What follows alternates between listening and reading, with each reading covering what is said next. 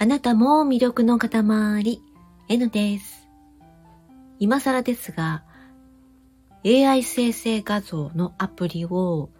初めて触ってみました。どうやらレオナルド AI というアプリが一番なんか扱いやすいんじゃないかっていうのを耳にしまして、早速 Kindle 本を買いまして、それを見ながらやってみたんですけども、全面英語なので、うん、とても操作がしにくかったです。ただ面白いなと思ったのが、文字をね、たくさん入れて、その文字から AI が推測してイラストなり写真なりを作ってくれるんですね。こちらは言葉。で、AI の方はイメージで返してくる。このやりとりが面白いって思ったんですね。面白いっていうのは、わけわかんないっていう意味です。わけわかんないんですよ。ちなみに今、サムネに使っている小さな写真、貼ってあると思うんですけど、女性が笑ってるやつですね。これは、レオナルド AI で作ったやつなんですね。えっと、言葉を4つだけ入れました。この言葉を AI に与えてやるのを、なんかプロンプトっていうらしいんですが、ものすごくたくさん言葉を与えてね、複雑な素敵な絵をいっぱい作ってるのが掲載されています。まあ、とりあえず私は4文字入れたら、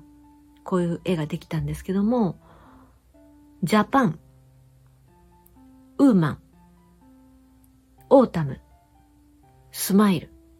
この4つだけを入れました。で、これを作った後に、 Japan と woman の間にオールドっていうのを入れてみたら、今度は着物を着たで、なんかこう、年末にね、大掃除するときに、よくおばあちゃんがやってたなっていうような、ほっかむりみたいにして、かぶった着物を着た白髪のおばあちゃん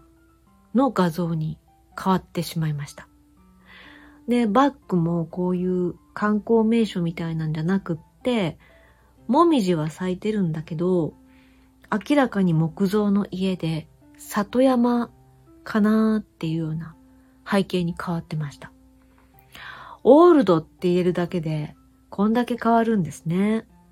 まあ AI はこのように、ジャパン、オールド、ウーマンって言ったこういう認識を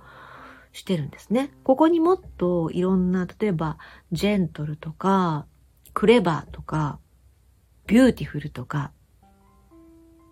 なんか dress up みたいな単語を入れていくと、どんどんどんどん変わっていくんだと思いますね。 city とかね。東京 city とか入れたらまたこんな里山じゃなくって、何ですか？私は行ったことないけれど、代官山とか、おしゃれな街が背景になったりするのかな？なんて思ったりしておりますけども。で、でですね、そんな風にして、この、どんな言葉を与えるかもしくはもしかしたらこの言葉の順序も違うのかもしれないですね。順序によっても違うのかもしれない。と思って、それを探るのがなんかすごく楽しくって。で、ずっとこれをやっていったら今目がバッキバキに痛いんですよ。で、私は普段アイコンサムネに、あの、ソファーとね、それから、これ一応、ユーカリの木のつもりなんですけど、ユーカリの木の鉢植えと、で、時々猫を入れたサムネや、あの、アイコンをね、使っているんですけど、このね、このアイコンを AI で